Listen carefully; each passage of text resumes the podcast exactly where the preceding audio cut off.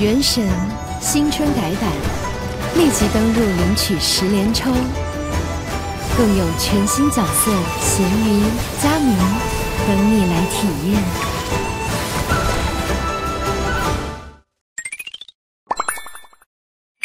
本节目由给你深度好睡眠的喜临门床垫独家冠名播出。本节目由北欧豪华旗舰型轿车沃尔沃 S 九零联合赞助播出。本节目由中国特香型白酒开创者四特东方韵特约播出。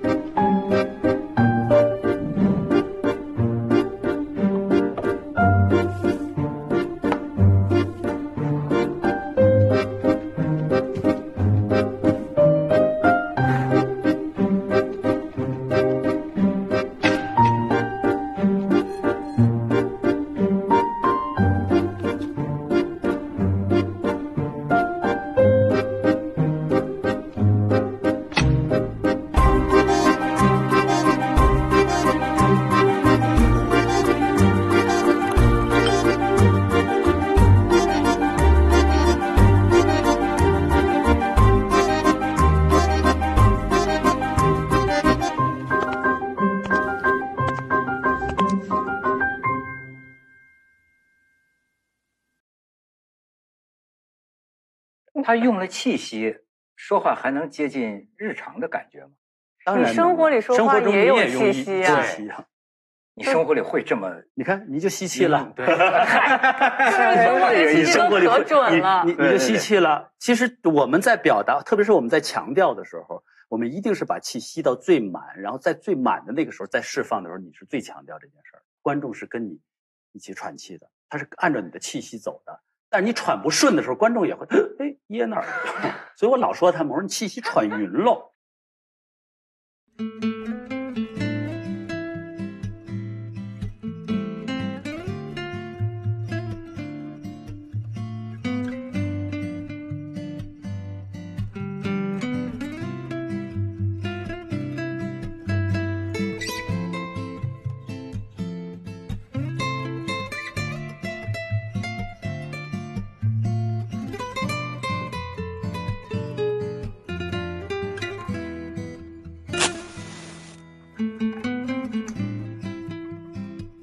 本节目由给你深度好睡眠的喜临门床垫独家冠名播出，由中国特香型白酒开创者四特东方韵特约播出啊。冯远征老师，这个终于把您请到了。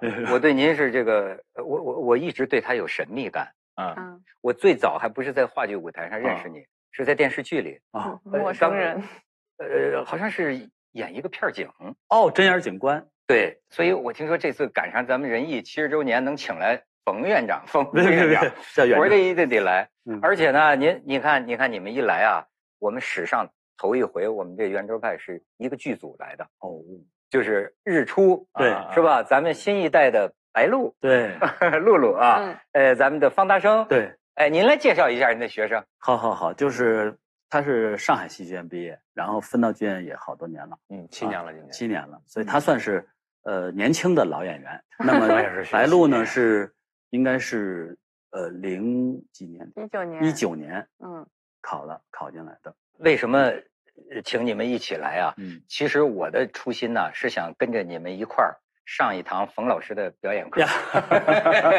哎，我对这个很感兴趣，因为我也看了冯老师写表演的这个书，所以我说表演呢，实际上不是仅仅属于演员的话题，我认为表演是个人生的话题。对，比如说你演这个白鹿啊，嗯呃，我听说有一个你们俩怎么大吵一架的什么什么对什么戏，对怎么都过不去，我很感兴趣，他是用什么方法？就是当时就是排四幕那段要说和诗人，就是他曾经陈陈陈白露曾经美好的回忆那段，然后呢，就因为他又又嗯和诗人一起私奔到乡下，然后还结了婚，还生了孩子，然后孩子又死了。对于我来说，刚毕业，就是这些事情感觉就离我很遥远。就是虽然说也见过，但是真的从发自内心的感受到，肯定还是有距离的。嗯然后呢，然后远征老师那天就说：“你俩你们俩做练习，你现在就想一个你心里刻骨铭心的一件事情。”没有，对不是事情，是情感。情感，是 哎呀，刻骨铭心的情感经历，用陈白露的词，对，就是用那段那段词去说，但你可能表达的是自己的内心。嗯，然后当时吧，也不知道就怎么在那个诡异的气氛下，突然一下，因为我平时其实不算一个特别感性的人，啊、然后就突然唯一的情感经历就是失恋了，是吗？感情经历也不是那么丰富，嗯，嗯，但好在还但是刻骨铭心。但是好在还有那么一点儿，所以挺感谢那段经历的啊。对，然后就是就是开始说说说，一开始都还好，但是就是越说越难过，越说越难过，就是感觉就是那个经历就好像被拉回来了，然后感觉这个伤口又被揭开了那种感觉，就是你就对着他诉说，就说就已经那时候已经完全忘了了他了对。我当时是说，我说露露，你一定有一个就是刻骨铭心的情感经历。我说你不用跟我们讲，你只用陈白露所有的台词，把你的经历告诉我们。哎，经过这个体验之后，你是不是觉得你心理健康了许多？我一直觉得我挺健康的，不是，但是我是觉得，就是我没有想到过，就是我的情感在这方面还可以这么爆发。嗯嗯，因为你知道，就现在有这个实证的西方的很多心理学研究，呃，有些人不是为了当演员，但是他学表演，嗯，就是你的很多这个痛苦的经验，嗯，其实你要说出来。对，呃，当你在说，并且真把感情带出来的时候，他们有这个测验呢，你的免疫能力都会得到提高，然后人的生活状态会得到改变，这就是人们说的治愈啊。然后呢，对于这个痛苦的经历呢，他提倡你要写下来，分析它的原因、结果，就是情绪、认知。然后呢，经过这个过程之后，呃，似乎呢，你就变得健康了。嗯，哦，为什么要选择二十多岁的去演这个陈白露呢？因为陈白露其实就是二十多岁，他没到三十岁，感觉在戏里边写出来的那个沧桑经历多呀，啊，他的经历多，就像阮玲玉一样，二十五岁没有了，但是他前前期的经历太多呀。您说这个曹禺先生就是受到当年阮玲玉事件对对对刺激启发写的这个，写的这个，为什么用它？其实这又说复杂了，就是我们剧院到了新老交替的时代，啊，肩上的责任重啊，就啊。是一次是九二年老艺术家茶馆谢幕，嗯。啊，一鞠躬，我当时在后台我就哭了，啊，就哭，而且那哭还特傻啊，这样，然后就什么天塌了，他们退休了，我们怎么办？对，然后我们也这三到五年就退干净了。当然，退休不一定不演戏了，但是退休就意味着下面的新一代怎么办？所以这两年为什么我拼命的招很多年轻的人办学，重新办学员班，其实就是希望把仁义的这个接续下去。你你你们对冯老师画画像？做梦 没有，没那真没有呃没有开始他吧特别逗，就是我我几乎在上台之前三个月没有说过他好，而且他说什么我砰就一句话怼回去了。中间有最崩溃的几天，我就会觉得，哎，完了，我是不是不适合演戏呀、我感觉我不会演戏了，就就就这样。哦，曾经濒临这个对很绝望了都。对对，那就快到重生的时候，我能知道那几天我知道他已经不行了，就他眼睛里头已经没有光了。哦，非得这样，这人对他，重生的时候就对到了。他，哦，一只有对他，对他不用，对另外的演员不用，那对他为什么要这为样？什么呢？我也啊想知道对对对，什为什么呢？因为他不能输啊。嗯嗯，啊陈白露对，如果陈白露不行，这个戏就塌了。嗯，那那是的。你这还喝？那么他不能输，为什么要把他打击到眼睛里都没有 光了，对自己产生怀疑了？就他原来放的光是不是陈白露的光，不是演员的光，他原他原来放的光我是女主演的光，我没有，你一定有，你自己没有意识，就是那个时候他的不自信变成了他用一种反向来表达，对我要表显面上得我好是很像可以很自信表演控制但是这是最可怕的事情，你看不出来的话，你就被他的这种假装强大给迷惑，对，他就容易走歪了，你知道吗？嗯嗯，嗯就越来越虚，他越来越假强大。但是这种的演员，一旦是你不给他调理过来的话，他崩溃的时候，他就彻底崩溃了，就等于毁掉了。哎呦，所以我必须是先把他的外表剥掉，就你什么都不是。这个师徒之间呢，真是你有没有呃有有一个电影叫什么《爆裂鼓手》啊嗯有些时候真的这个艺要传下去啊，他真是这个这个师傅他可能用各种心理学的对呃办法对，就像他那次哭，他想劝我不要让他哭，哭够了，就哭到他没劲儿了。嗯我哭我都不想哭了，好，再再来吧。我当时，唉，那个时候陈白露恨恨，那时候恨，那时候那时候无情倒倒也没有恨，就是有点，过去的自我解体了，解体。是吧？解体的时候，可能人格结构内部会有奇迹发生。对，表演其实窗户纸捅破了，你就眼前就开开了一个世界。所以你别觉得受打击，这人有的时候还真的是你下不了地狱啊，你就上不了天堂。因为他们都是被宠大的，真是，爸爸妈妈宠，爷爷奶奶、姥姥姥爷宠，对吧？然后学校老师现在也得宠，因为学校老师不敢训，现在啊，是吧？规定训了，你，训了一投诉你别干活了，所以他们是被宠大的。就这一代的年轻人嗯，和呃，比如说咱们这个年龄的，嗯或者和更老一辈儿的相比，是什么地方差点儿吗？或者必然在什么地方还比咱们强点儿？他们比咱们强。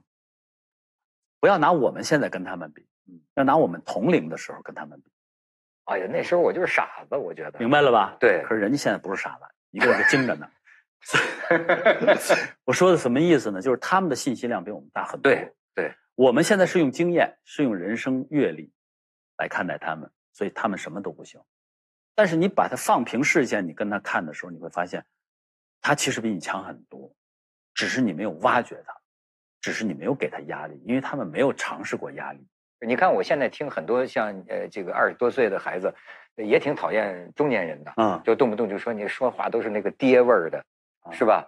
那像跟跟老师互动的过程中，你你你你们的感觉呢？我是从小受的熏陶，就是首先是尊师重道，然后尊重长辈，这是从小受过来的熏陶。然后再加上我家里边都是戏园子长大的，他们这个辈分上面的东西更那什么。我又去当兵，然所以后他身上还是所以你能习惯严格要求自己？对对对我是能习惯的，一一直是在这个这个这个规矩里边去规矩的范围内去活动，尤其在部队里边。他的抗压能力特别强。针对他来说，我就是想压力，必须给压力。因为因为陈白露落到你身上，可能小孩会觉得我幸运，但是有的时候他可能没有意识到这个角色的分量，就是成你就成了，败那就败了，你就败了。对呀、你有没有想过，要是砸了呢？他那会儿天天跟我说，换人，他说一个是换人，他说你这这个戏换了没事儿，但你要演砸了，以后你就没有人找你演戏了，你就不用演戏了。你在学习表演的过程当中，你觉得你有什么就是性格上的优点，或者说缺点？我觉得就是以前吧，就是我比较理性，嗯，啊因为我他特别逗，我给他做一个训练，就是在训练啊就是我们就是就是有一种拉扯式的训练，就是为了让他有那种爆发力，你知道吗？然后呢，这逗我们就开始折腾他，然后就推他、弄他，就是推他呀，让他在中间就是找不到那个，就是永远有阻力的感觉，也没有平衡感啊，就是让他有一个想有一个爆发。结果呢，他人家心他是还说词儿，还那什么，完了以后，我们几个在那累的看着他，然后他说。啊，我知道你们就是想要我哭，我我当时想来着，后来我想我就是不哭，理智吧？我当时，好吧，我啥也没话说了，只能真打了。不是，继续压迫吧。为什么？因为他的理智告诉他他不感性。那么一个演员最可怕的就是说，你不先感性起来，你永远理性。其实演员是需要既感性也有理性，怎么让他感性起来？那就是你需要打破他的那个东西。还有一个就是他其实他其实比较刚，他男孩性格，就他他基本上是属于跟男孩子，如果杜老说师是不是没看出来？对看不出来，不是，其实他他他基本上要是跟你跟你呛呛起来以后，他上来就是一锁脖，我哎不说哎呦啊就这个，我俩吵架还这么着。哎呦，哎呦喂，装挺像啊！他真的是现在柔柔软多了。所以为什么我让他看那个？我我前一段我让他我说你大量的看苏菲玛索的片子，就苏菲玛索就是有刚和柔的这一面，非常棒，他非常会演戏。他说他又不是陈白龙这样，我看他们，我说这好演员，我说是好演员，你要看好演员演戏。你你现在刚柔相济了吗，女侠？他现在看现在是油盐不进。我一开始不理解，我说他们有些女人味儿的人，这是女人在哪里？我看不懂。啊，啊我觉得也没啥呀，不就看一眼吗？那你现在懂了吗？后来我慢慢的知道了，还真的，他就是透出来的东西，它就是不一样，就是它会有一种很微妙的那个东西，那你觉得那个美吗？美 现在能看到美了。啊、让你的学生他开原来是他原来是觉得哎呀那多做作呀，他现在能觉得美了。不是以前看到的是那种就是那种，但是 但是那，但是苏菲玛索那种是就是定定定的，然后这样看着你就从骨子里往外透的那种东西，那种对对高级的对对，呃那种那个庸俗的那个狐媚啊，刻意的和那个自然流露出来的女性的吸引力对，那是以前我都看不见那层东西，我不知道有那东西存在。所以你看，这冯老师不但拯救了这个陈白露，而且我觉得在你的人生上，嗯，你也有提升。对，从此可以诱惑更多的人，吸引更多的人。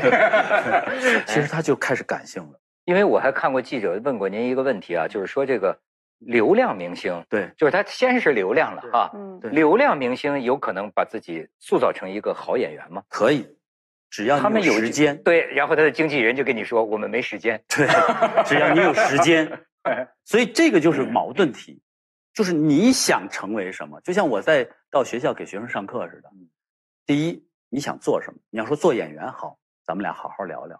你要说做明星，你别找我，你找你经纪人去，因为你从现在起就得制造新闻了，从现在起就得去，对呀、对，你就得制造各种能够新闻上能看到你了。那是另一路。那是另一路。还有一种就是你把这个事情当事业还是当饭碗。如果你当事业的话，好，咱们俩聊；如果你当饭碗的话，我就告诉你一个方式，特简单，三个戏放在这儿，哪个给钱多去哪个，别考虑戏。但是你要当事业的话，三个戏放在这儿，你一定要考虑哪个戏对我未来五年、十年有好处，可能给钱最少，你一定要接这个戏。哎，我好奇啊，白露，这个咱们不装啊，就是，呃因为女孩子青春也有限嘛，对吗？嗯而同样这些年，比如说有一个呃电视剧或者偶像工业，那可以打造你，嗯，呃，但是另外就是你要在这个仁义的这个戏剧舞台上去打磨你的演技，嗯它很显然有一个世俗成功的区别，你就成偶像了，嗯，你你你面临过第一，你面临过这个矛盾吗？第二，你对这事儿怎么想？偶像吗？偶像我就不一定是偶像，就是有有就更让你马上成为流量，让你能火。能能火的机会。不反对，不反对。没有啊，就是有很多人找我去什么幺零幺啊、偶练啊这种的。嗯，你为什么不去呢？那我要演戏，我去那干啥呀？啊，对，更出名不想吗？我可以通过演技证明自己，为什么要去那更慢呢？慢？那快，那上的快，下的还快呢。而且进到北京人的小孩儿哈，我我起码我小时候就有这个，就我觉得哎我是仁义的，嗯啊，我觉得他们内心或多或少也有一点小清高，嗯明白吧？这点清高很珍贵啊。对，就是我个人一我一直给他们灌输这个，我说我们是仁义的演员，就是你一定要明白这个。其实你明白了这个以后，你自然而然就会清楚我应该做什么，我应该不做什么。我呃听这个冯老师的表演课啊，呃，我很振奋，因为那个许多年前，哎，我也尝试过哈，嗯但是呢，我就认为我干不了这行，是个很蹩脚的这个演员。嗯但影视圈很多人都跟你说，说我跟你说，演员就是天生的，嗯，一看就就知道行不行，不行你怎么上四年什么电影学院，他也没戏。我听到这种话特多，嗯但是我后来看到你一个观点，我感到很振奋。嗯，你是这个格洛托夫斯基，是吧？格洛托夫斯基对，派别，这个这个专门到德国学的嘛。对，然后你这个格洛托夫斯基，他说这个说，这世界上每一个人只要是智商正常的，对他身上就有表演黄金。对区别在于有些人开发出了三四斤，有些出人开发出了一二两。对，我真有希望吗？真有希望就是说不会演戏的人，呀！经过你的培养训练，对，有什么办法呢？一个月就可以让你会 我。在电影学院你有点搞传销了、啊。不不不，我在电影学院摄影系从一三年给摄影系上课，现在已经有三个学生去教表演课去了。啊！我说这怎么神的？我说这怎么训练呢？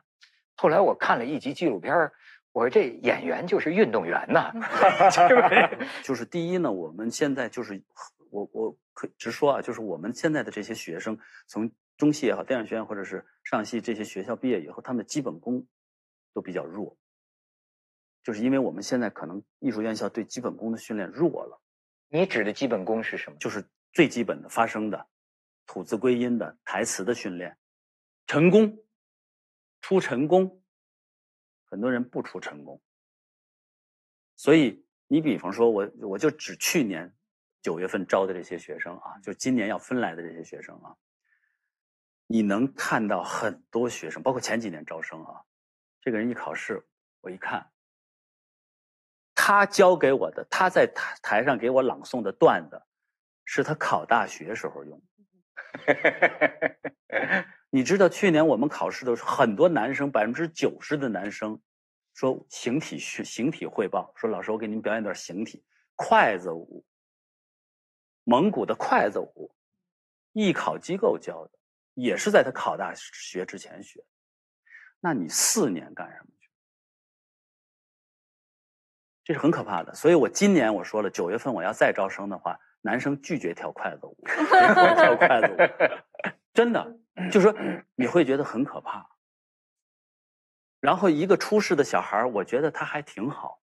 我说孩子，你还有还有独白吗？老师，你不就让我准备一个吗？然后我说，那如果你进了复试呢？那我再准备一个呗。那这个态度就让我很害怕。我敢要你吗？我不敢。我我们曾经招了一个小孩，哎，跟你一期的李月哦，他在考试的时候。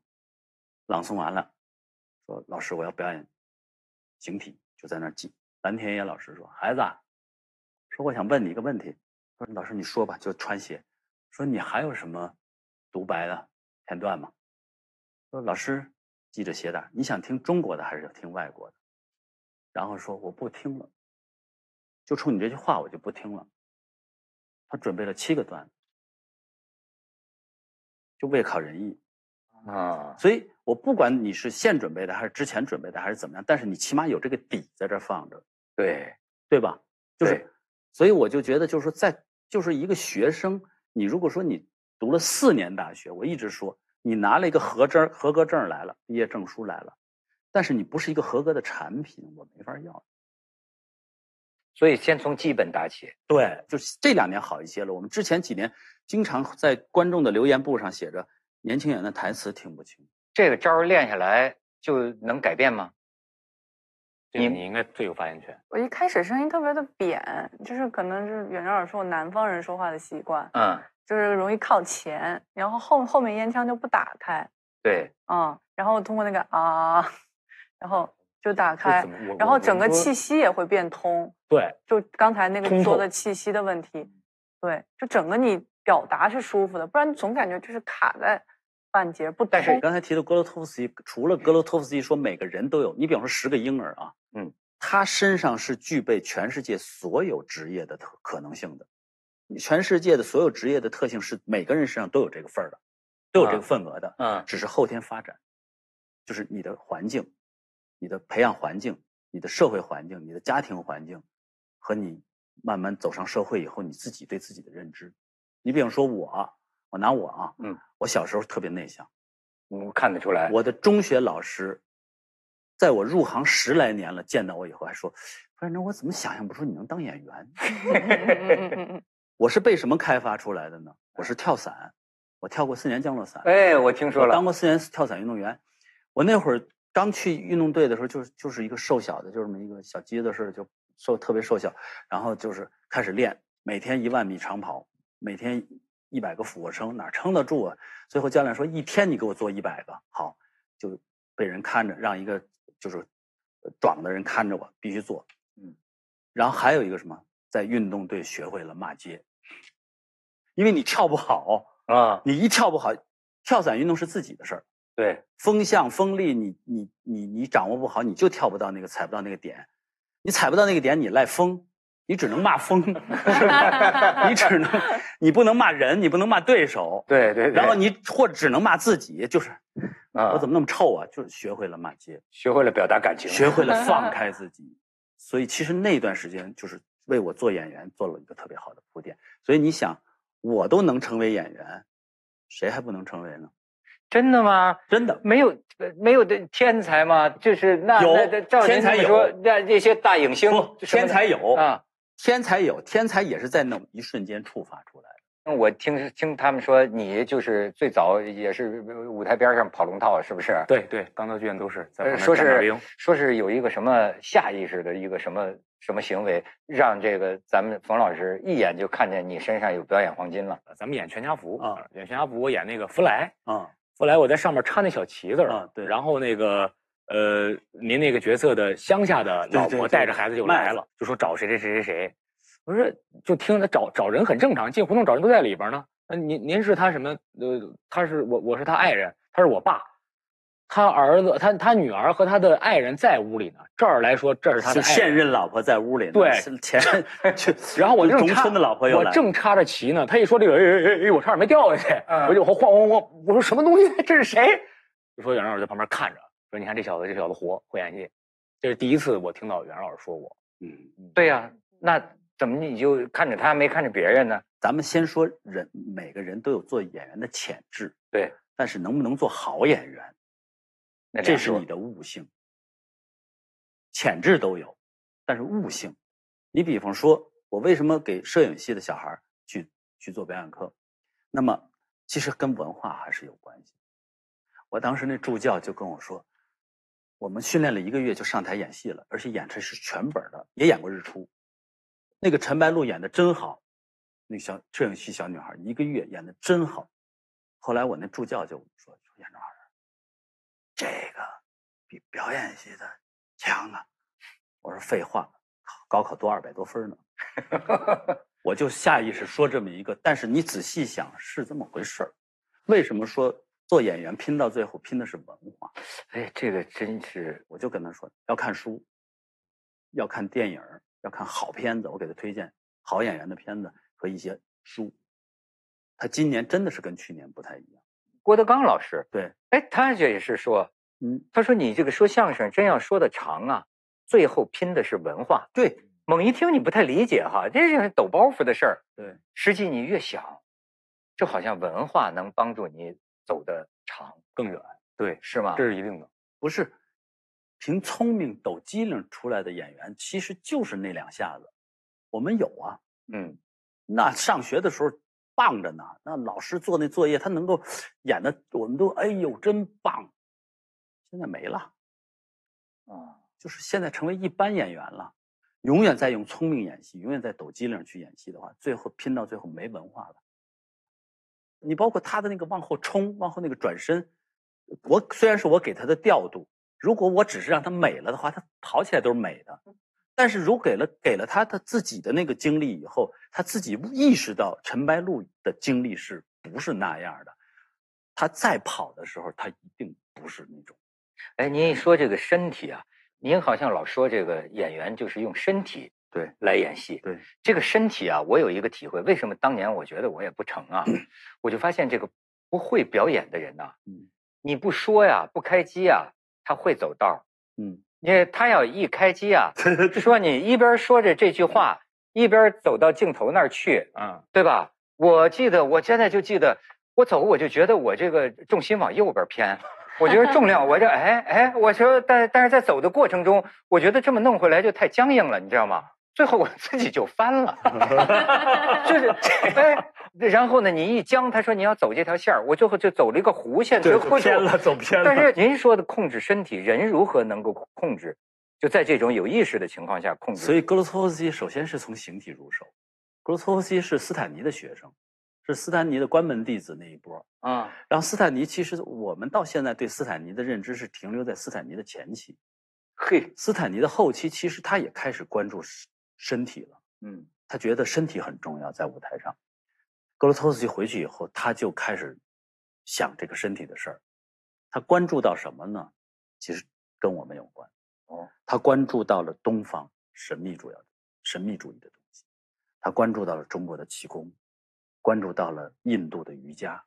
所以，格罗托夫斯基最初训练演员的三十二个动作当中，有很多是瑜伽的动作，意念是气功的意念。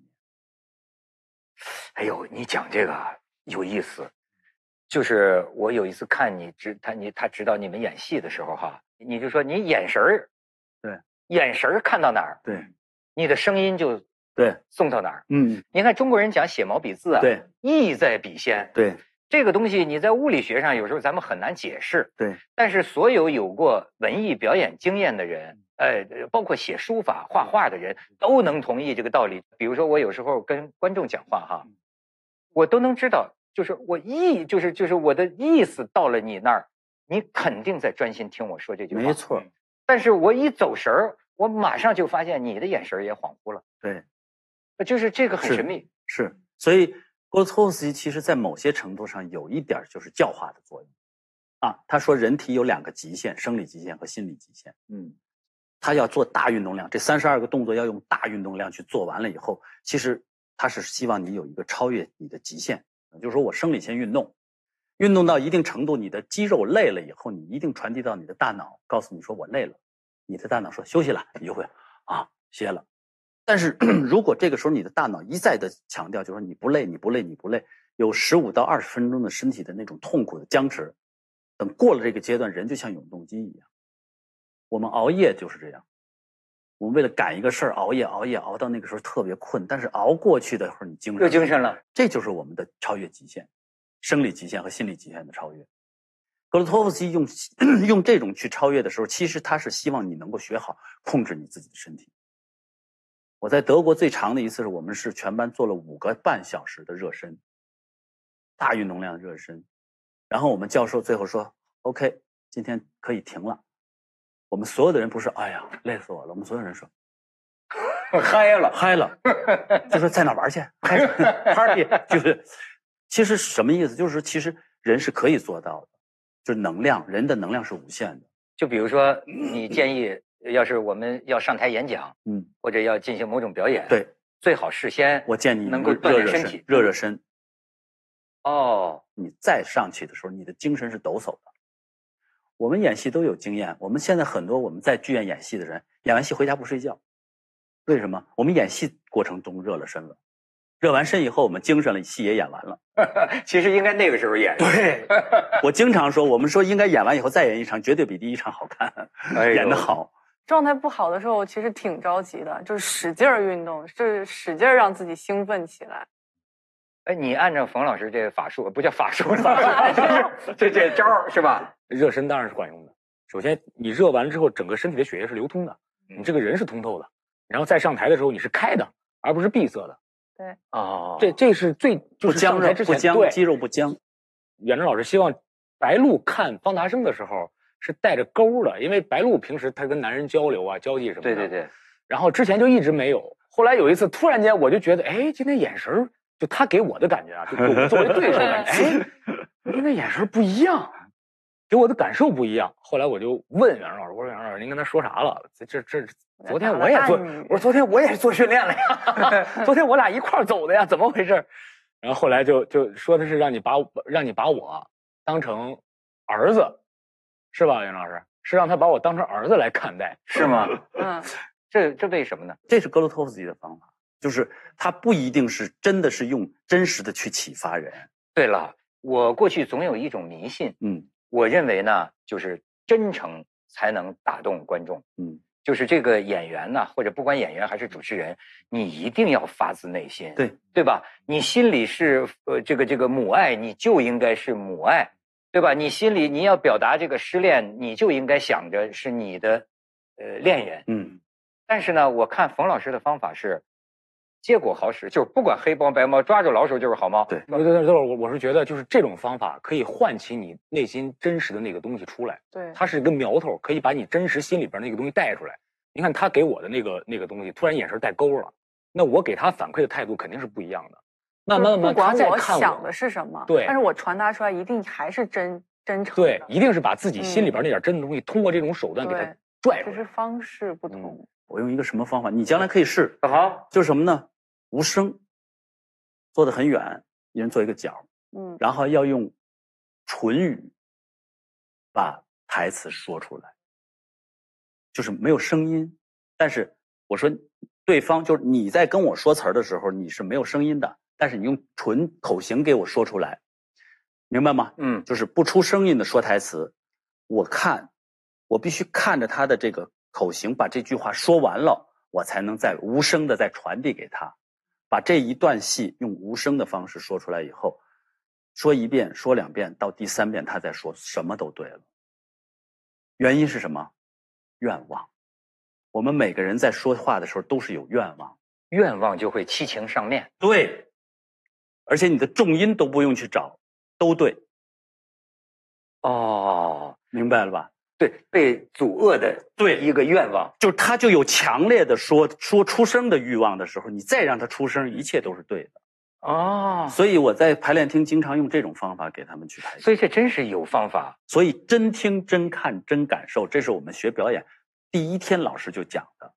但是我们在现实生活中，我相信百分之八十的演员在片场都不真听、真看、真感受，就说词儿就完了。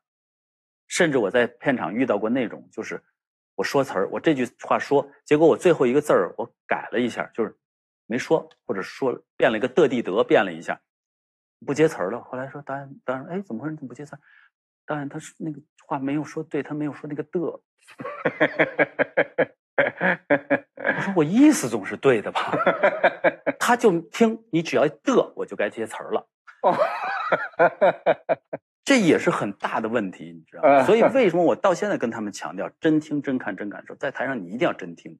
嗯但是你说这真听啊，我又想起就是呃，跟您这个缘分很深的，就是那个德国的那个啊啊啊，呃梅尔辛教授，梅尔辛教授。对，哎，这个冯老师都管管他叫妈妈。对啊，就是你在仁义演一个戏，对你不知道该怎么演。，对，就北京人，北京人。对，然后你给他写信。对，就是北京人那个曾文清嘛，我老找不到那感觉。然后呢，导演就是也是在说你这个人物不对，因为我那二十四岁演一个四十多岁的男的，就是确实是可能史上最年轻的曾文清。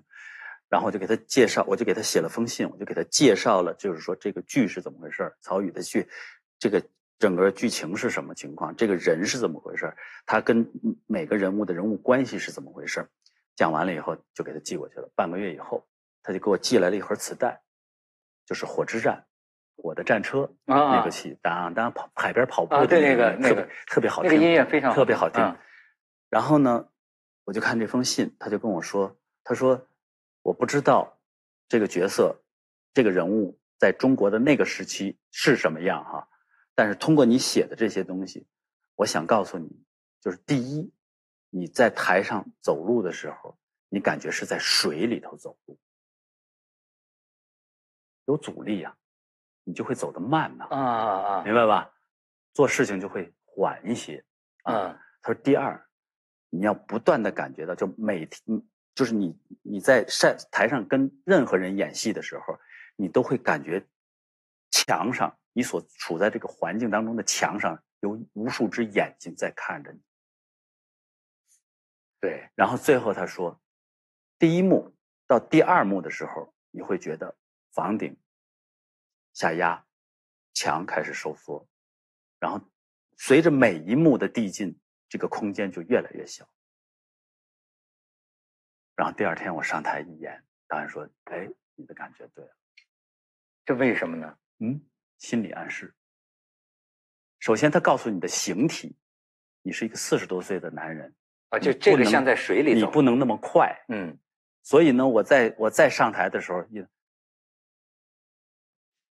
陈奶妈 是吧？就就老气了一下就，啊。啊，那么呢，就是随着就感觉这个声，就是有有这个有这个眼睛，就是说我在和那个表妹在说话的时候，就不会说是那么就是大明大放的了，那么明快的了，是吧？哦就是老会背后觉得有人在看着你，想你在背后老有人看着你，你说话是什么感觉？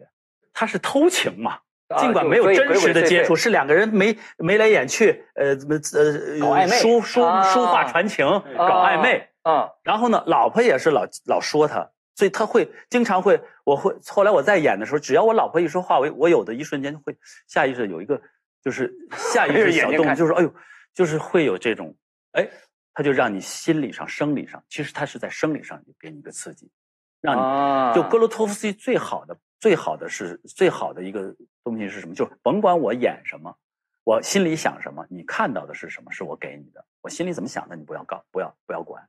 而恰恰他更注重的是生理刺激。其实生理刺激是最容易让人的让人记住的，就是身体记忆。你比方说望梅止渴，就说你没看过梅子，你没尝过梅子，吃完了酸死你了。你下次再一看见那长着树上梅子，你自己口水就出来了。为什么？就是望梅止渴。这巴甫洛夫条件反射，条件反射，狗就这流口水。对，这种这种条件反射其实是人最容易记住的，而脑子倒不一定记得住。哎，那那个身体记忆你说那个房间空间的为什么要这样呢？就是压抑呀、他的那种心理状态，就是他坐在这儿，他就已经开始觉得，哎呀，喘不上气来。哦，这一切都是他巧妙设法对，让你找到让我找到这个人物的东西，是从外在找的，而不是从内心找的。因为他没法给我讲内心，他分析不了这个人物。但是通过我的描述，这我就觉得我教授太聪明了。就他通过我的描述，然后他告诉你，就是说他告诉你，就是你外在应该去怎么找这个人物，而外在的东西让你找到心里的一一种张力的东西，你就越来越难受，越来越不舒服，在这个家里。这个这个，你们觉得有启发吗？你在生活当中，就像您刚才倒茶，你看这都是一体合成的，我们没有设计，对呀、很自然。但是如果说我说好，杜老师，现在我们演，您来给我倒茶，我就不会倒了。就是有点别扭，多少就因为就是你要抛弃掉这个，所以就是刚才袁老师说那个叫无意识的那种那种东西，下意识的表演。我觉得就是那个教授给的，我觉得给特别准那几个嗯点。嗯，这是他第一次听。我第一次听，我觉得就是对那个人物来说，就帮助是，就是就是一针见血的那种，比你分析一大堆啊，我在家里面经受了什么，我跟这个人什么关系，就比这管用太多了。他只要这一点，就是你你看，比如说很多人幽闭恐惧症，一进那个就是比如说 CT 或者是美黑的那种，对对对，他进去他就会喘不过气儿。同样的感受，是你在就是阳光明媚的广场上，和你在一个小黑屋里面，然后你感觉这个墙一点点点像，你自己心里会有变化的。你有没有借用过什么经验？还让你把我看成啥？还有还有一次让我直接勾引你，哦，嗯，哦，那你怎么怎么找找勾勾引从哪儿来的？就是陈白露毕竟是个交际花，她可能习惯性的看男的眼睛眼神里面就会带一点儿那种东西。然后呢，因为我之前吧，就是性格其实大大咧咧的，对而且他的女人味儿。对对对，我说你你没有身上女人味儿少点儿。所以这个东西。然后我其实我之前特别困惑，我说怎么有一段时间他看我老是老是老是这样看我，因为我觉得要要我的话，我正常可能就是嘿嘿就这样了。嗯但是呢，就是一定要带钩呢，我就会刻意的就说，又刻意了。但是当女，人要是跟我说了，就是你你要去勾引他，就要去执行这个目的，词儿已经不重要了。这个得找准。我最早演这个的时候呢，我就一直在想方大生怎么演，然后后来我就看着看见朋友圈里边一张照片，是 是 丹青老师以前的那个那个那个他那个拍的一个戏，嗯他在演一个杂耍，嗯，然后那个年代那是八九十年代吧，好像是对，吧八十年代。那个时候的人的眼睛是很透彻的，对对很清亮的，瞪得大大的，感觉哎呦，这个人好干净。我说方达生应该就是这样的，嗯他看人都是带着精气神，都是这么看，这个人好干净，我会觉得这个眼神特别清澈。后来我就尝试这么去演，包括我给他拿车票，我都是车票，走吧，走吧，我都是这样的。后来发现装嫩，有我有装嫩的嫌疑，好吧？因为他一旦这样吧，他自己气就往上走，对，浮上来了。浮着的就啊走吧，就我说别别别别装嫩，往下走，就该就真诚，嗯，对，真诚其实就够了。所以你说曹禺先生写这个最后这个词这个词啊，这个多让人有这个怎么有触动啊？对。太阳出来了。黑暗啊，留在后面。黑暗留在后面，嗯。但是太阳不是我们的，我们要睡的。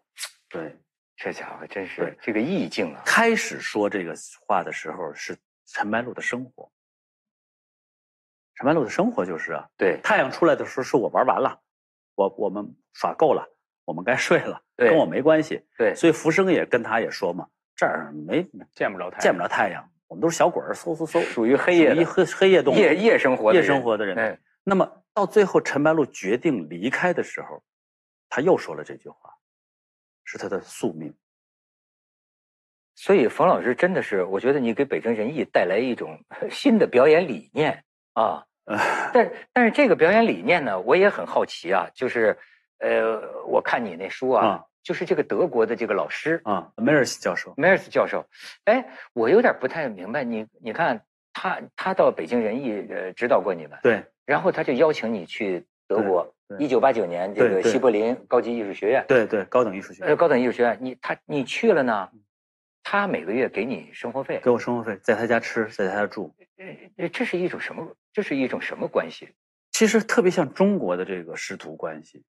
你看，中国找徒弟，特别是什么老中医啊，或者是一些高手找徒弟，都是追着说：“哎，你行，你来当我徒弟吧。他还不让你去打工，” 对他就是说你要专心学格鲁托夫斯基。然后就是生活，他他供养你，对啊，那他的目的是什么呢？目的就是希望我能够，他他在德国没找到接班他的人吧，可能只是学生，但是他觉得我身上可以具备把格鲁托夫斯基的东西掌握的很好的人。那咱怎么说？咱庸俗的说，他也没有什么别的利益了，我觉得其实可能他呃对没有没有任何利益。就是传道。我告诉你啊，我为什么就是我为什么后来信，就是我为什么觉得他是他是这样的人呢？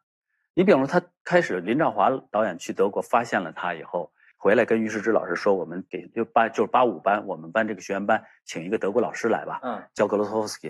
于世之老师根本没听说过，说是好吗？好，行，来吧，就来了。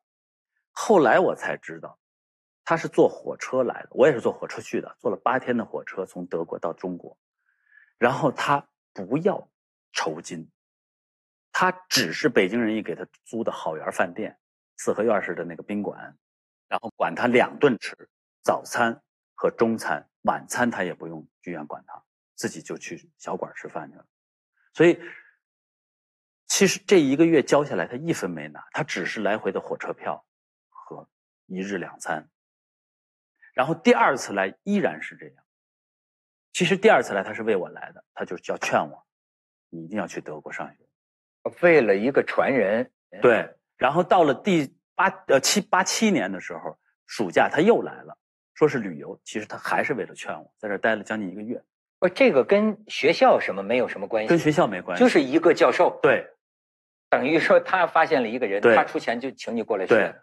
哎，这种关系咱们 挺少听说的。对，我觉得这也是一就是个你的奇遇啊。对我就是说，我是我我可能是这这方面的最最最奇怪的一个人，就是出去留学是最奇怪的。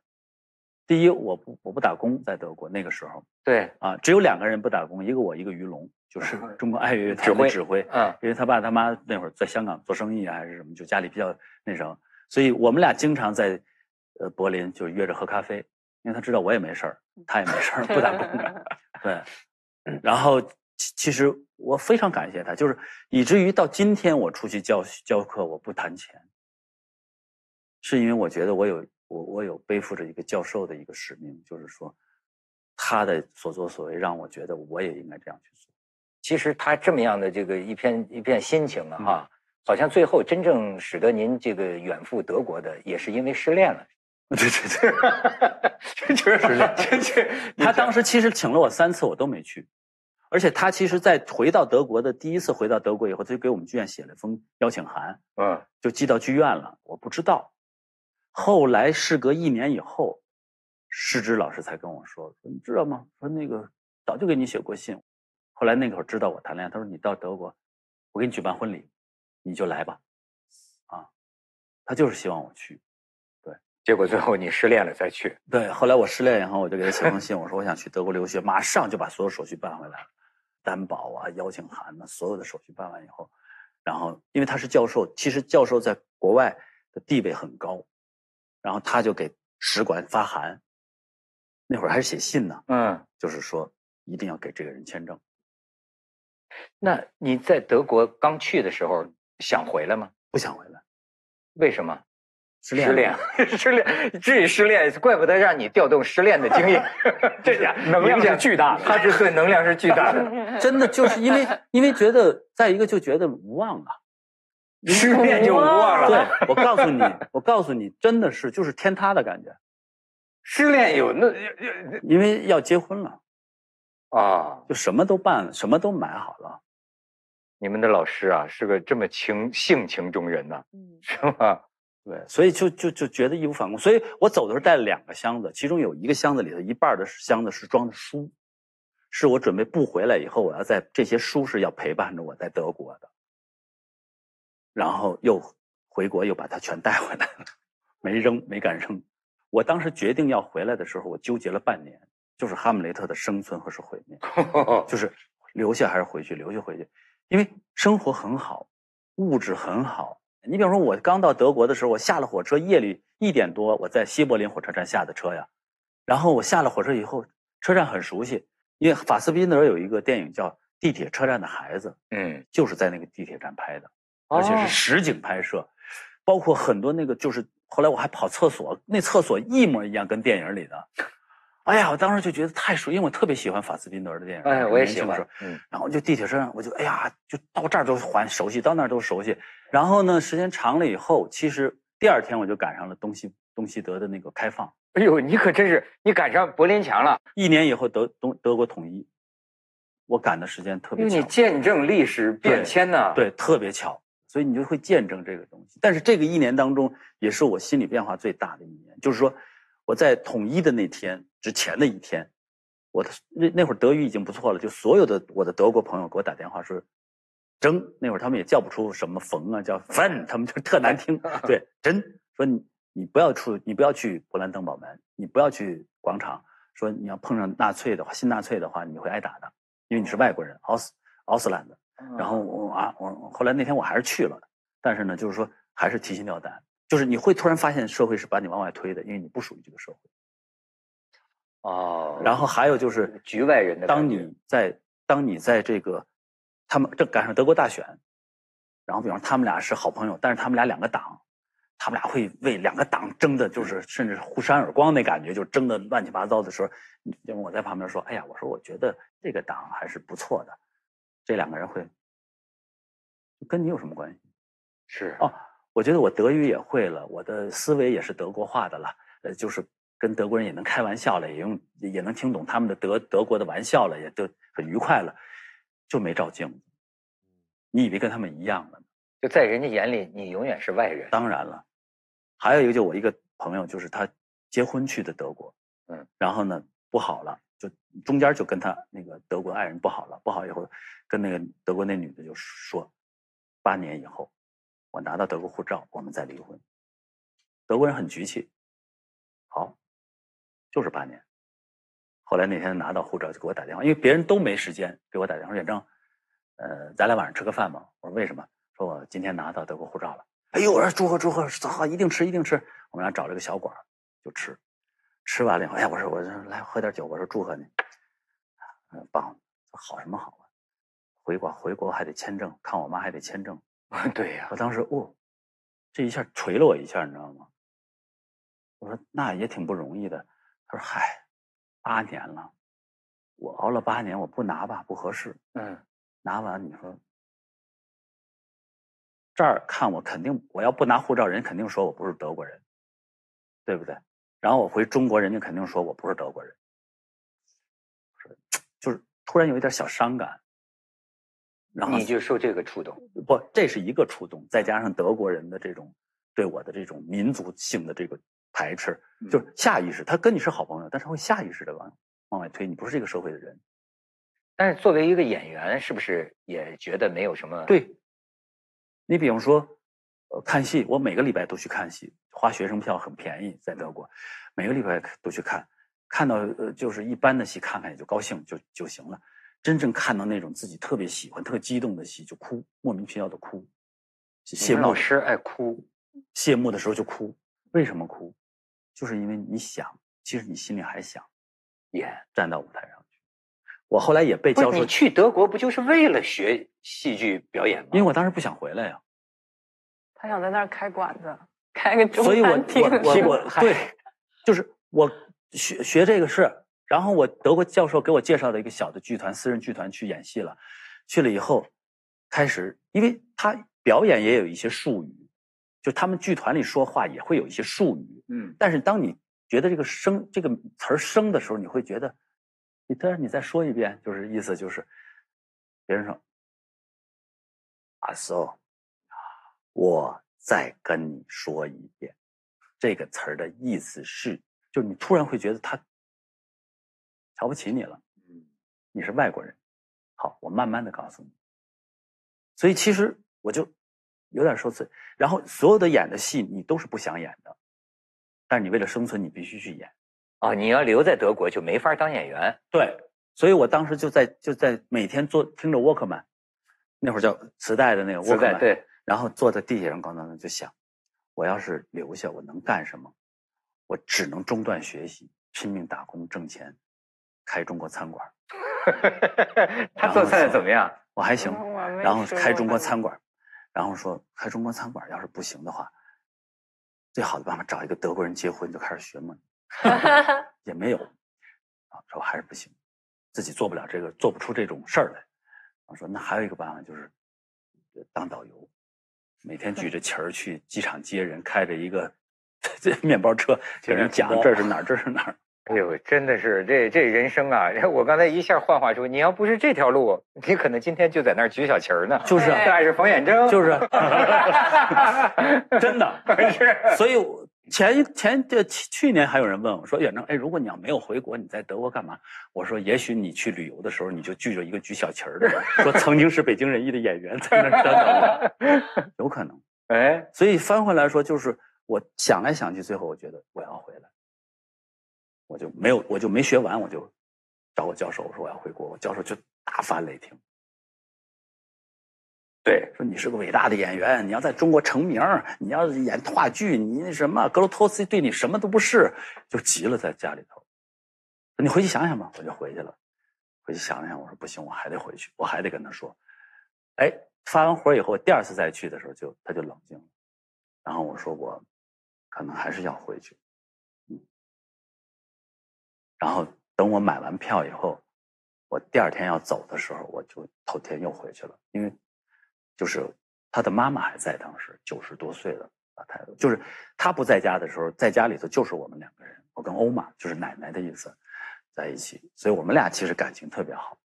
然后呢，就去他家，去他家以后，我就他说，我说我明天，我说我说我说路，他的他的那个就是小名叫路特，嗯就是梅尔辛是他大名，嗯我说路特，我说明天我就回中国了，啊，哦，好，你回去呃还回来吗？我说我有机会我一定回来，啊，嗯，行，他说我明天有课，我就不送你了，啊啊，我现在还有点事儿，我就走了，他就走了。然后呢，我就跟欧玛在一起。我说欧玛，我明天要回中国去了。他说你回去干嘛呀？我说我回去换护照。我就不能说我骗奶奶啊。他说他说哦，他说那你还回来？我说我回来，你什么时候回来？我说我换完护照，我看看情况，我就回来。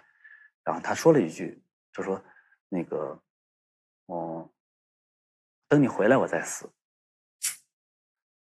我当时啊，我说我奶奶不不不，我说一定回来看你，我一定回来看你。然后呢，啊，然后他就拉着我的手。我有一个，我给他带过一个那个就是藤子的手镯，是银饰的，特别古朴，他一直戴在手上。他拉着我的手，然后他就跟我说，看着我，他也不说什么，他就看我，然后一会儿再，我又看看我，然后后来我就说，我说奶奶，我可能欧曼，我说我可能我一我一会儿得走回去，还得要收拾点东西。啊，他说，嗯嗯，那你你一定回来看我。我说好，我说好，然后就就走了，等于是我就出来了。出来以后就蹲在门口，就哇在那哭。后来第二年他就去世，奶奶就去世了。这个是很深的感情啊，你跟他也结下了啊。对，这那这个教授现在呢？去世了，一四年去世的。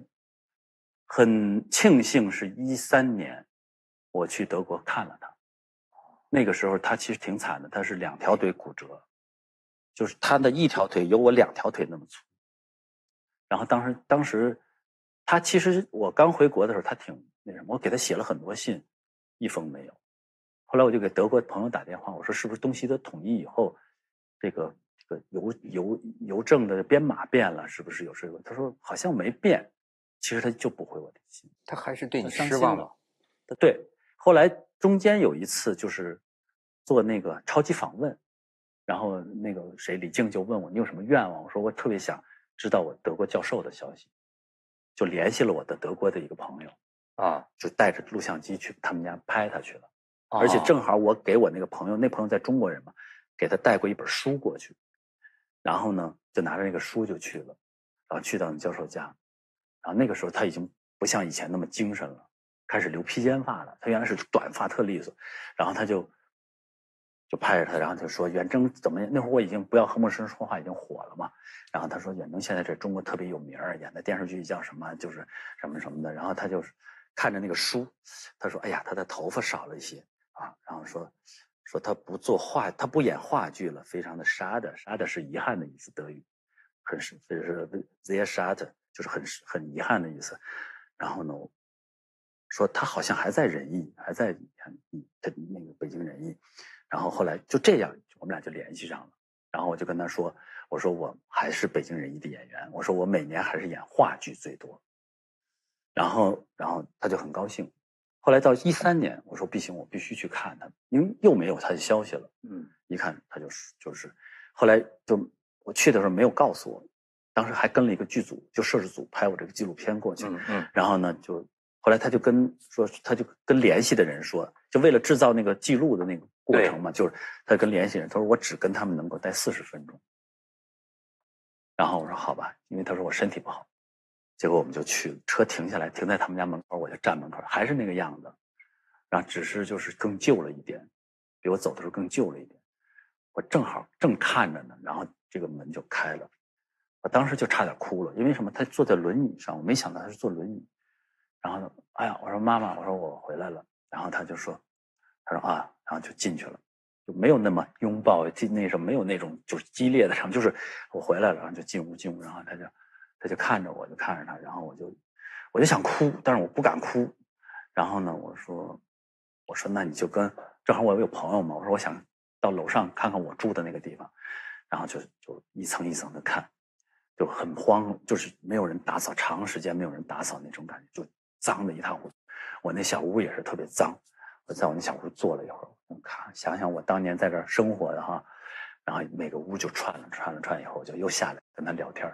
后来我就跟他说：“我说我说妈妈，我说这样吧，我带你回中国吧，我说用中医的方法给你治这个腿。”看着我，他说：“我走不了了。”我说：“没事儿，我说咱们坐头等舱，我说会给你服务的很好，我来接你过去。”然后他说：“他看着我，他说 征，他说我呀不想走了。”然后我说：“哦，我说那好吧。”就他眼神特别坚定，他说：“我不想走。”我说：“那好吧，妈妈。”我说：“你要好好的。”我说：“从我我我有时间，我还会再来看你。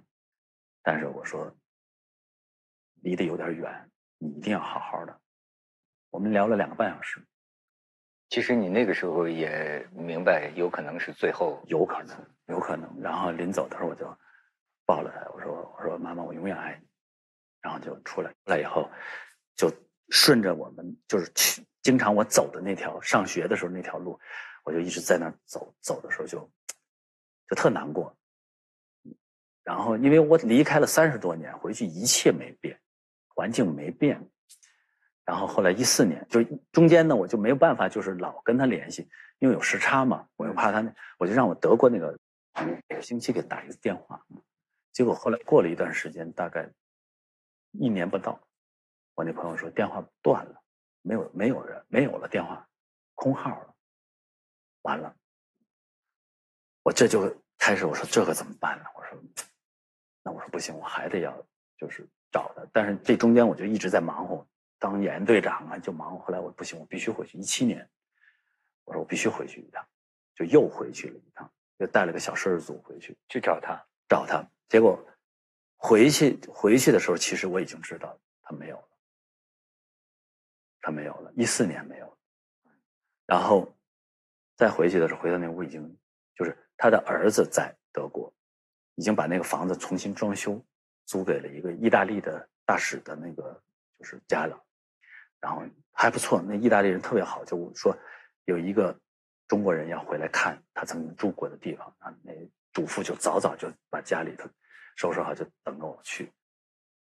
然后去了以后就很难过，就是看了一一切，就是然后跟他儿子见面，我们俩那会儿就特别好嘛，见面就聊了聊了他，他就说他他妈妈去世的那天，他在东德的一个就是原东德的一个城市，离离家三百多公里，他也是剧场的一个部门的负责人，那天正在演出，妈妈给他打电话说我不行了，他说我等演完出我赶回去，等演完出他开车赶回到家已经没有。哎呦，这个故事啊，你们、你们、你们是第一次听老师讲这个故事吗？对，也是第一次听。有有有什么感触？听了？缓缓，你们先说。我我我觉得，首先这是一段让我觉得很神奇的一个经历，太神奇了。嗯，让我觉得这是一个非常神奇的经历。然后，在那儿学表演，在那儿没有人用用用一个。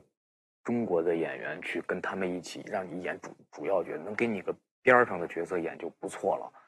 所以我不知道是在那儿怎么怎么样能够坚持那么长时间去在那儿学这个这个东西，然后回来以后发现对自己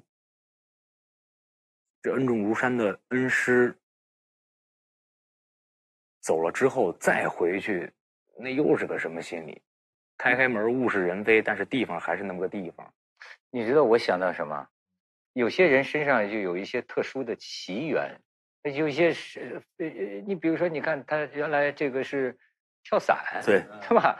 跳伞最后好像是考北京电影学院，对，没考上，是因为形象差啊，没考上，对对，啊，然后呢，就是在尽人意了，尽人意了，然后碰到了这个德国教授，对，碰到德国教授，德国教授一一请他不去，二请他不去，人家是要找传人呢。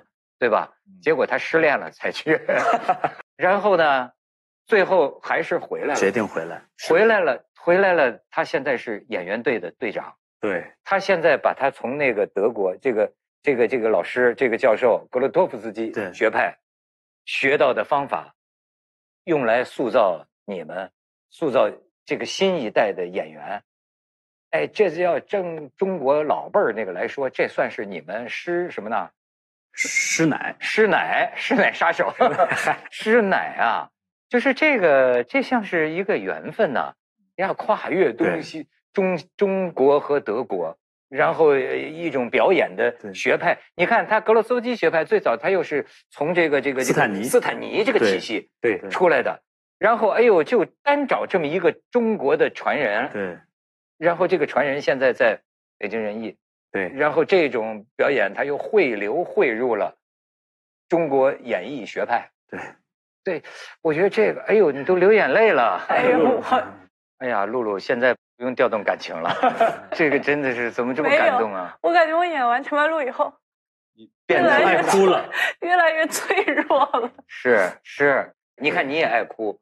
教出一爱哭的，不是我，我我爱哭，开始是傻哭，因为看老艺术家不行了，我 我们怎么办呢？就孩子觉得爹妈要没了怎么办呢？对对吧？就是天塌了的感觉。对。但是那个在看戏哭，就是做演员，对，就是想演戏，就憋的难受，你知道吗？就啊，就在台就看着人家演戏，自己哭。对。但是呢，你在事后来看，嗯，冥冥之中又似乎有这么一条。线索对，就是你会产生一种强烈的宿命感。对，就是有的事儿摁也摁不住。谢谢。我现在想起来就有呃，我我我有一有一个师傅哈，呃，给我那个呃裱画，有时候我弄个拓片，嗯嗯，他给我裱。这个小师傅呢，他其实是个建筑工啊，但是他裱的特别好，现在很多画家都找他裱。他说：“这个呃呃，就是有有原来我们在建筑工地上，他说有个老头儿过来，就是说啊，我这手绝活儿，就是我这个表啊、裱画、表什么的这手绝活儿，我得找个人传下去，也是就是不要钱，你跟我学呀。这个老头儿天天骑自行车来教他，他说他一辈子感谢这个呃这个老呃老大爷，他就是说他没有别的，他就是说我活不久了，可是我师傅教给我的这一套表的这个这个技术啊，他说他学他师傅他还学不到三成，嗯，学的但已经很好了。对，已经都非常好了。你说咱们那个时候说找个老师上个呃学培训班还交学费什么的哈，他这个实际上有些人他有这样的一种，就说我得传下去。对，其实我觉得就是我的教授，他他自己的精神世界特别丰富，对，而且他对于这个事业的执着。你比方说他来中国哈，当时没那么发达呀，说来干嘛？就是除了就是除了教我们以外，说业余生活总得让他干点啥呀？说吃登长城也登了，吃烤鸭也吃了，说干嘛？哎，看他昆曲吧，就是咱们看看中国戏吧。他一看，他说这是这是我们想寻找的最高级的表演。他说我必须认识这个人，就是蔡瑶仙先生，就是北昆的女的一把、大青衣。最后他就拜他为师，学，将近六十岁的了，去学昆曲。然后拿回去教日教他的学生，当然他也不标准。后来我去，我还教过他的学生，就走这个台步的这些云，包括云手啊什么的。然后他就真的去找他学，专门就是那年八呃七八七年暑假来，除了来旅游来玩，就是找蔡耀先学。然后他发现铃木子子 K 就日本铃木中志的东西非常好，他又专门跑到铃木中志那儿学三个月，然后回去再教他的学生。所以其实，在就是他，他所有的一切都是以学和教执着之极。他也是戏比天大呀！哎，对对对，真的是吧？对，他也，而且他觉得你你你他你走的时候他还挺失望，对但是实际上你看这个命运呢，也有一个他的意料之外。对实际上你在德国对，反倒没有太多演戏的机会，对你反倒把他的这一套呢带回了中国这个咱们这个北京人艺中国这个话剧的重镇呢。对，那在这儿开花结果，嗯嗯，哎，这历史上很多学派啊嗯，就是这样辗转几千里嗯，在中西方之间呢对，这这就是也有东方的传到西方对。又传回来，对。也有西方的传到东方又传回去，所以我觉得您这真像是一个一个缩影。呃，对。这个就幻化到我身上了。哎，露露现在缓过来了，嗯嗯。聊聊刚才刚才给我看一把鼻涕一把泪的，哎呀，远征老师的老师教授，就是他的那种，呃，对，想把这个东西传承下去，嗯、这样这样的一个东西，我觉得就非常的美好。行了，那这个这个这个麦啊，有有有有点真气，刚才就随着你的泪水渡到了你身上，是吧？哎，就是师徒相传嘛。是是，嗯，你看你有两哭，是吧？仁义的这个老人们走了，你哭；对最后你离开德国妈妈的时候，在她门前哭。对哎呦，你就是戏呀、你这太戏剧性了。对，但是我我很感谢那段生活。哎呦，我觉得今天呢，咱们本来是冯远征老师的表演课，但是上成了冯老师的人生课。别别别，没而且您这真是落实了人生如戏啊，而且在很多方面给咱们启迪，是吧？咱们这个继续学习，继续体会啊！谢谢谢谢，来来谢谢谢太好了太好了，谢谢谢谢谢谢，聊偏了。歪打正着了。嗯，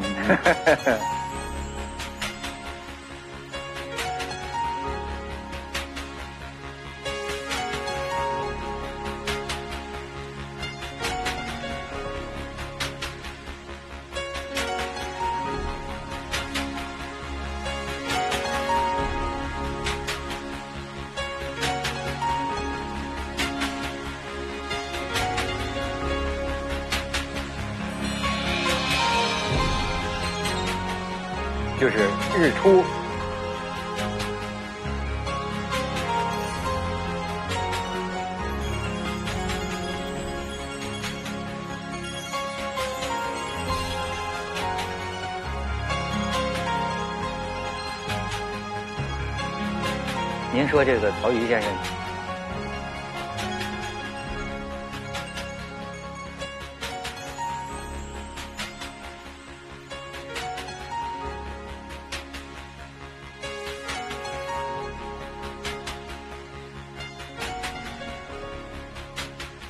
你是这个格洛托夫斯基。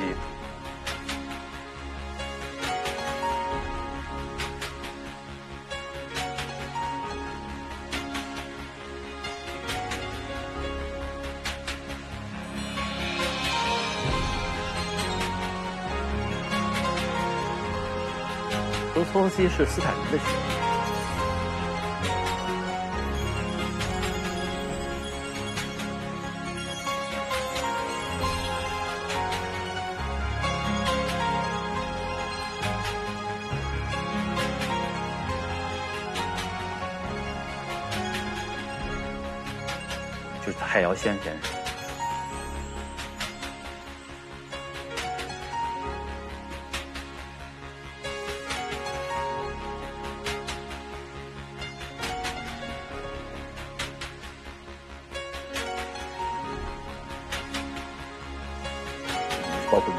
括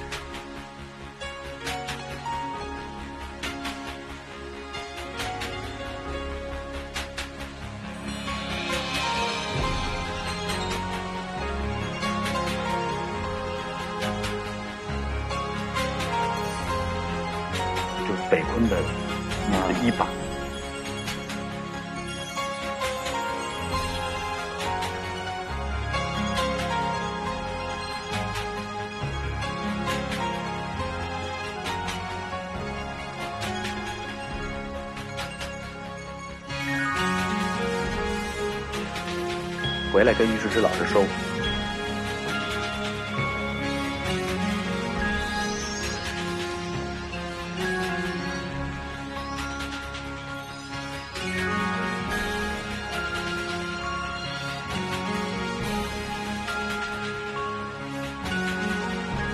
因为法斯宾德有一个电影，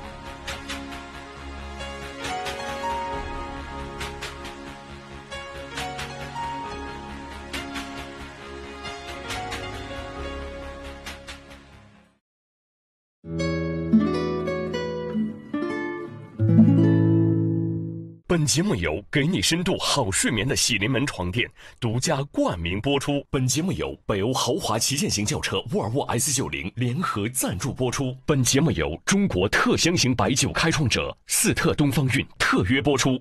你的热爱正在热播。